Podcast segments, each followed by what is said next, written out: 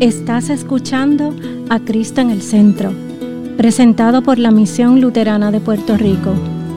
Ahora, una reflexión bíblica por el pastor Adam Lehman. Una lectura de Tito capítulo 1, versículos 1 a 9.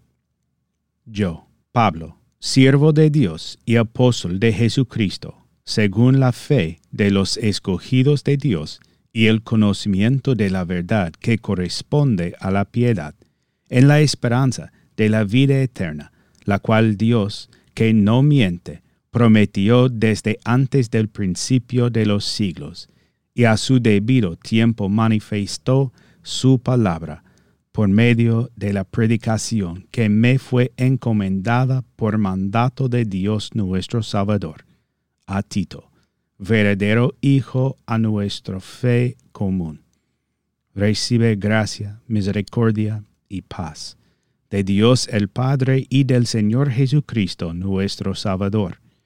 Por esto te dejé en Creta, para que corrigieras lo deficiente y establecieras ancianos en cada ciudad, tal y como yo te mandé, ancianos irreprensibles, maridos de una sola mujer y con hijos creyentes, que no estén acusados de disolución ni de rebeldía, porque es necesario que el obispo, como administrador de Dios, sea irreprensible, no soberbio ni iracundo, ni afecto al vino, ni pendenciero, ni codicioso de ganancias deshonestas, sino hospitalario, amante de lo bueno, sobrio, justo, santo, dueño de sí mismo, apegado a la palabra fiel, tal y como ha sido enseñada,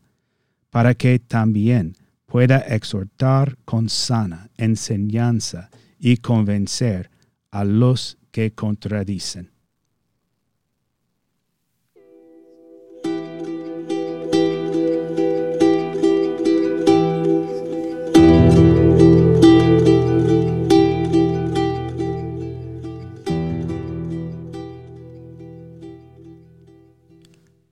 El nombre de Jesús. Amén. Hoy es la fiesta de San Tito. Él, junto con San Timoteo, formó parte del primer grupo de hombres ordenados por los apóstoles. Y los libros de la Biblia que llevan sus nombres son en realidad las cartas pastorales que recibieron de San Pablo con consejos para cumplir sus responsabilidades en el santo ministerio. Santito fue ordenado en el ministerio por San Pablo y viajó con él predicando el Evangelio y administrando los sacramentos. A diferencia de muchos de los padres de la Iglesia, parece que Santito vivió una vida plena sirviendo tanto en el este de Europa como en la isla de Creta. San Pablo preparó a Tito para su ministerio pastoral en Creta, describiéndole lo que encontraría ahí. Sin embargo, Pablo no tenía mucho bueno que decir sobre los cristianos de Creta. Pocos versículos después de nuestra lección, San Pablo escribe, los cretenses son siempre mentirosos, malas bestias y glotones ociosos. Así que repréndelos duramente para que sean sanos en la fe. Para los puros, todas las cosas son puras, pero para los corruptos e incrédulos, nada es puro pues hasta su mente y su conciencia están corrompidas. Dicen conocer a Dios, pero con los hechos lo niegan. Bueno, me hace preguntarme si Santito leyó estas palabras de su mentor y se preguntó, ¿por qué Pablo no me explicó todo eso antes de ordenarme? Pero Este es el punto de tener un pastor y tener una iglesia. Los pastores son enviados a los pecadores y los pecadores se reúnen para escuchar la palabra de Dios. Una iglesia es un grupo de pecadores que se reúnen, pero no se reúnen para continuar en su pecado, sino para ser perdonados. No llaman a los pastores para que se para que les digan lo maravillosos que son, sino porque saben que necesitan ser llamados al arrepentimiento.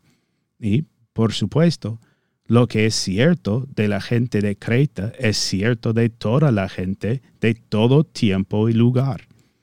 Todos somos pecadores y todos necesitamos arrepentirnos.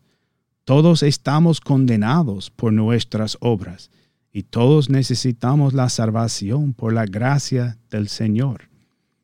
Y por eso, mis queridos amigos, San Pablo ordenó a Tito y lo envió a Creta para proclamar la buena noticia de Jesucristo crucificado para el perdón de los pecados.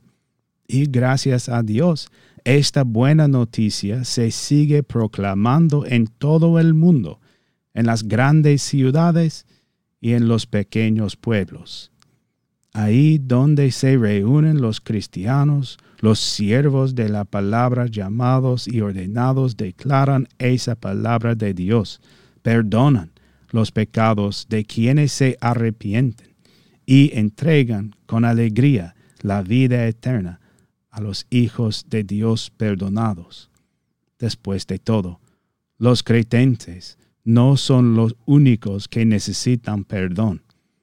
Por eso se proclama la palabra a todas las naciones y se siguen haciendo discípulos por el santo bautismo en todos los rincones de la tierra. Lo que Santito predicó, también nosotros lo escuchamos, porque Tito proclamaba la palabra de Dios y esa palabra sigue siendo tan necesaria y relevante para nosotros hoy. Aunque, aunque los cretenses mientan, la palabra de Dios es siempre la verdad. Porque como Pablo le recuerda a Tito y a nosotros en este tiempo y lugar, tenemos la esperanza de la vida eterna, la cual Dios, que no miente, prometió desde antes del principio de los siglos, y a su debido tiempo manifestó su palabra por medio de la predicación que me fue encomendada por mandato de Dios nuestro Salvador. Gracias a Dios por Santito, por la palabra y por el perdón que se nos ofrece gratuitamente en Jesucristo nuestro Señor en el nombre de Jesús. Amén. Esta ha sido una presentación de la Misión Luterana de Puerto Rico, a Ministry of the Lutheran Church, Missouri Synod. Para conocer más, visítanos en www.cristoenelcentro.com.